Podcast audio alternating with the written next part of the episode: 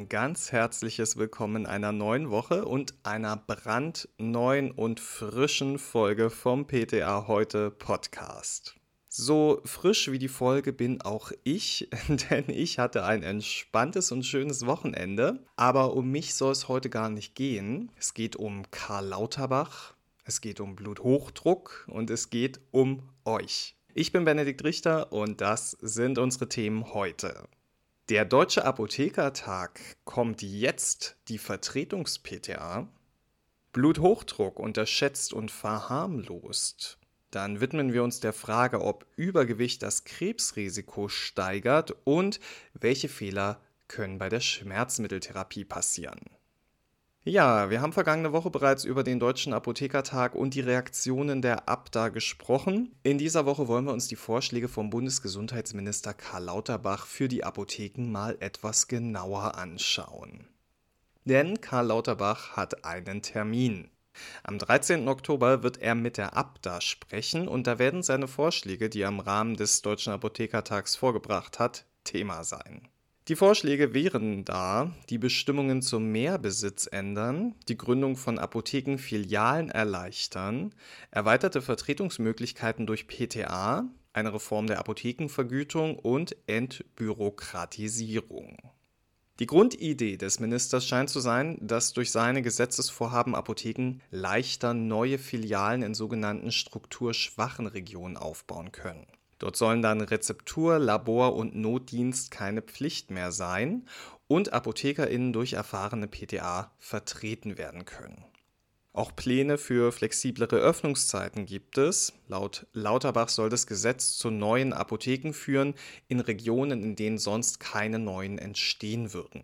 Die Filialen könnten dies ermöglichen, da hier die Kosten niedriger wären als in der Hauptapotheke, sagt er.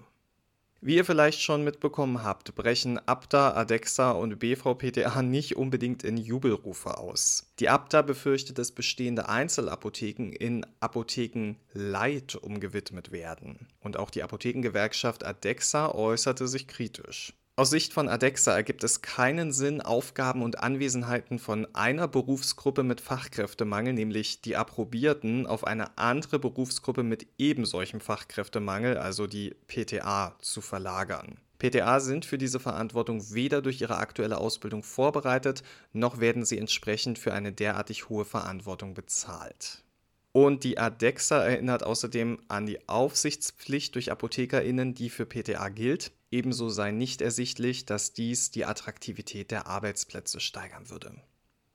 Auch der Bundesverband PTA, der BVPTA, ist nicht begeistert. PTA seien bereits jetzt zu wenige und diese Notnagelmaßnahmen machten den PTA-Beruf nicht attraktiver. PTA seien sehr gut qualifiziert, übernehmen in den Apotheken viele Patientinnenkontakte, fertigen einen Großteil der Rezepturen an. Aber PTA, so der BVPTA, seien keine Apotheker und ließen sich nicht gegen ihre approbierten Kolleginnen und Kollegen ausspielen. Für Apotheke Leit und Filialleitung Leit stünden sie nicht zur Verfügung.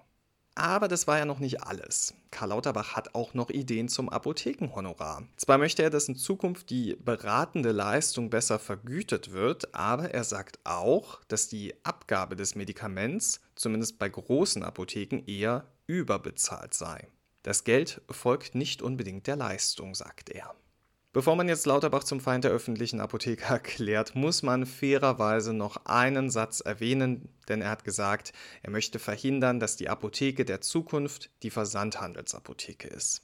Und falls ihr euch noch an seinen TV-Auftritt erinnern könnt, in dem er Panikmache bezüglich Engpässen vorwarf, auch das scheint vom Tisch zu sein, denn er erklärte jetzt, dass man im Herbst und Winter mit Lieferengpässen werde kämpfen müssen. Das von ihm diesbezüglich ausgearbeitete Gesetz, da erinnern wir uns dran, das braucht noch ein paar Jahre, um zu wirken und hätte viel früher kommen müssen, sagt er. Allerdings werde beispielsweise in der Pharmaindustrie bei der Generikaproduktion 24-7 gearbeitet. Hoffen wir mal auf die Gespräche am 13. Oktober. Wir berichten dann wieder auf ptaheute.de über die aktuellen Entwicklungen. Aber wenn es nicht so gut läuft wie erwartet bei diesen Gesprächen, dann müsst ihr mir versprechen, dass ihr euch nicht zu sehr aufregt. Sonst steigt der Blutdruck und es kann gefährlich werden. Die WHO bezeichnet Bluthochdruck als stummen Killer. Das klingt sehr dramatisch, aber vielleicht ist es auch ganz gut so, denn Bluthochdruck wird immer noch sehr verharmlost. Die Grenzen für den normalen Blutdruck haben wir euch auf ptaheute.de nochmal zusammengefasst. Die lassen sich im Podcast ein bisschen schwierig vorlesen, aber als optimal könnt ihr euch einfach mal Werte unter 120 zu 80 mm Quecksilbersäule merken. Die europäische Leitlinie sieht vor, die Mehrzahl der Hypertoniker erst ab einem Blutdruck von 140 zu 90 mm Quecksilbersäule medikamentös zu behandeln. Ein kürzlich veröffentlichter globaler WHO-Bericht zu Bluthochdruck alarmiert die Expertinnen. Demnach steigen die Erkrankungsraten weltweit an. Zwischen 1990 und 2019 hat sich die Zahl der Betroffenen verdoppelt.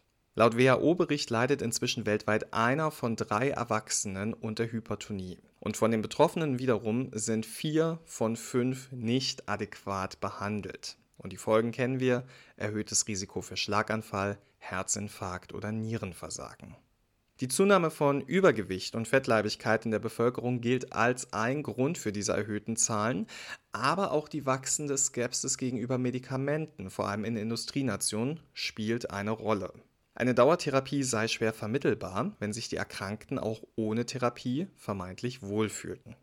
Ein unbehandelter Bluthochdruck sei letztlich gefährlicher als viele Krebsarten, meint der Vorsitzende der Deutschen Hochdruckliga, Professor Dr. Markus van der Giet.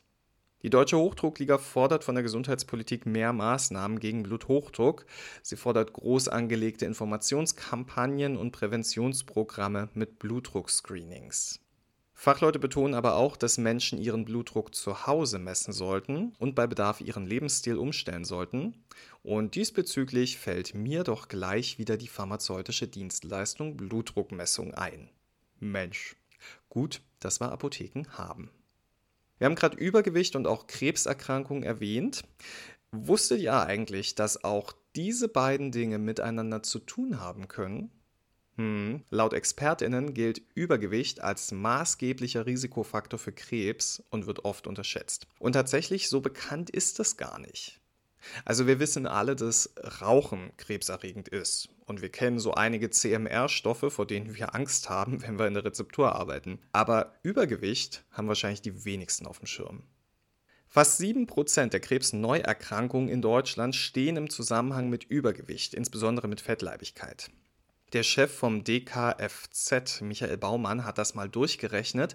Das bedeutet, dass jedes Jahr etwa 30.000 Menschen in Deutschland bedingt durch ihr Übergewicht an Krebs erkranken. Brustkrebs nach den Wechseljahren und Darmkrebs treten bei fettleibigen Menschen erheblich häufiger auf als bei Normalgewichtigen. Bei Gebärmutter- und Nierenkrebs oder bei Karzinomen der Speiseröhre sei sogar fast die Hälfte aller Fälle durch Adipositas bedingt. Schuld daran ist das Bauchfett, das die inneren Organe umgibt. Das produziert nämlich viele entzündungsfördernde Botenstoffe, sagen Expertinnen. Sind die dauerhaft erhöht, dann können chronische Entzündungen entstehen, die krebsfördernd wirken. Die Fettzellen im Körper produzieren außerdem das Sexualhormon Östrogen, das Krebszellen zum Wachstum anregen kann. Und außerdem kann eine dauerhaft erhöhte Insulinproduktion übergewichtiger Menschen das Wachstum von Krebszellen antreiben. Die Fachgesellschaften fordern als ersten Schritt Werbeeinschränkungen für besonders übergewichtsfördernde Produkte sowie eine höhere Besteuerung stark fett- und zuckerhaltiger Lebensmittel. Mit einer Social-Media-Kampagne wollen die drei Organisationen für weniger Übergewicht, weniger Krebsrisiko werben. Aus Sicht der Deutschen Krebshilfe ist es nicht leicht, sich in einer Welt voller Verführung durch hochkalorische Lebensmittel ausgewogen zu ernähren. Finde ich nett, dass Sie das auch zu uns zugestehen, dass es manchmal echt schwer ist. Gerd Nettekofen, der Chef der Deutschen Krebshilfe, macht deutlich, die Prävention von Übergewicht muss bereits im Kindesalter ansetzen, denn hier hat Übergewicht oftmals seinen Ursprung. Deshalb müsse an Kinder gerichtete Werbung für übergewichtsfördernde Lebensmittel verboten werden. Denkbar sei auch eine gesunde Mehrwertsteuer, sagt er. Die Abgaben für stark Zucker, Fett und salzhaltige Nahrungsmittel müssten erhöht, für Obst und Gemüse hingegen gestrichen werden. Auch verbraucherfreundliche Nährwertkennzeichnungen sowie ausgewogene Ernährungsangebote an Schulen seien hilfreich. Deutschland ist nach Einschätzung der Expertinnen in Sachen Prävention ein Schlusslicht in Europa. In England und Frankreich fallen Steuern für stark gezuckerte Limonaden an und Portugal verbietet an Kinder gerichtete Werbung für ungesunde Lebensmittel. Also in Deutschland müssen wir da noch einiges aufholen. Im letzten Thema für heute geht es um die wahrscheinlich am häufigsten gefragte Produktgruppe in Apotheken, die Schmerzmittel. Der Barmer Arzneimittelreport 2023 wurde veröffentlicht und der beleuchtet die ambulante Therapie mit Schmerzmitteln bei Erwachsenen Versicherten ohne Tumordiagnose im Jahr 2021. Jeder dritte Barmer Versicherte ohne Tumordiagnose erhielt im Jahr 2021 eine Verordnung über eine medikamentöse Schmerztherapie. Bei den über 80-Jährigen war es sogar mehr als jeder zweite. Die mit Abstand am häufigsten verschriebenen Nicht-Opioid-Wirkstoffe waren überraschenderweise Ibuprofen, Metamizol und Diclofenac. Laut Analyse der Barmer erhielten auch viele Versicherte, die an Herzinsuffizienz litten, ein NSAR. Wir sprechen von fast jedem Zehnten zwischen 65 und 79 und jedem Fünften ab 80 Jahren. Davon raten jedoch medizinische Leitlinien ab. So kann bei Herzinsuffizienzpatientinnen schon ein kurzfristiger Einsatz von NSAR die Herzleistung deutlich verschlechtern. Es liegt daran, dass NSAR verstärkt Flüssigkeit im Körper zurückhalten. Als weitere Gefahrenkonstellation führt die Barmer die Verordnung von NSAR trotz Niereninsuffizienz an. Da die Niere unter einer NSAR-Therapie schlechter durchblutet werde, könne es bei bereits eingeschränkter Nierenfunktion leichter zu einem akuten Nierenversagen kommen. Jeder neunte Versicherte ab 80 Jahren, der ein NSAR erhielt, hatte eine dokumentierte Niereninsuffizienz. Hm. Der Arzneimittelreport 2023 weist außerdem darauf hin, dass es unter einer NSAR-Einnahme zu gastrointestinalen Blutungen kommen kann, insbesondere bei Kombination mit verschiedenen Arzneimitteln. Durch die Gabe von Protonenpumpenhämmern könne dieses Risiko reduziert werden. Dennoch erhielten jeweils 40 Prozent der PatientInnen mit gleichzeitiger Verordnung von NSAR mit Antikoagulantien, Thrombozytenaggregationshämmern oder Glukokortikoiden keinen PPI. Ja, und auch bei der Therapie mit Opioiden gibt es vermeidbare Fehler, zum Beispiel die Verordnung von Opioiden ohne Laxantien. 30 Prozent der PatientInnen mit Langzeitopioidtherapie erhielten keine Verordnung eines Abführmittels, wie es medizinische Leitlinien vorsehen. Das Risiko für einen Darmverschluss sei dadurch um das Fünffache erhöht.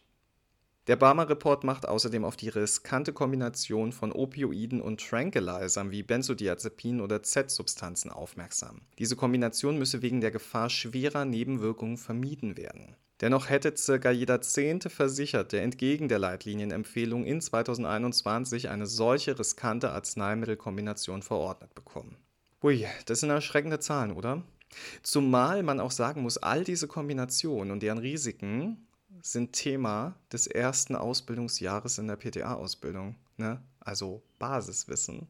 Der Barmer Vorstandsvorsitzende Prof. Dr. Med Christoph Straub fordert angesichts der Arzneimittelreport-Ergebnisse unbedingt Medikationspläne und digitale Helfer in der Arzneimittelversorgung einzusetzen. Meist bekämen PatientInnen ihre Medikamente von mehreren ÄrztInnen verschrieben. Nur mit digitaler Unterstützung könne man die Gesamtmedikation und alle Neben- und Wechselwirkungen überblicken, zumal sich PatientInnen zusätzlich rezeptfreie Analgetika kauften. PatientInnen müssten ebenfalls über Risiken Bescheid wissen. Hier sollten auch Apotheken zur Aufklärung beitragen, sagt er. Ja, ich kann mich nur wiederholen. Gut, dass wir Apotheken haben. Zwischen Lieferengpässen und Rezeptbelieferungen könnt ihr jeden Tag Leben retten. Pharmazeutische ExpertInnen sind unerlässlich für eine sichere Arzneimitteltherapie. Ja, mit dem Gedanken möchte ich mich heute von euch verabschieden. Ich wünsche euch eine ganz tolle Woche und danke euch, dass ihr heute wieder zugehört habt. Nächste Woche gibt es hier eine neue, frische Folge und vielleicht seid ihr da wieder dabei. Also ich werde auf jeden Fall dabei sein. Bis dahin, gehabt euch wohl.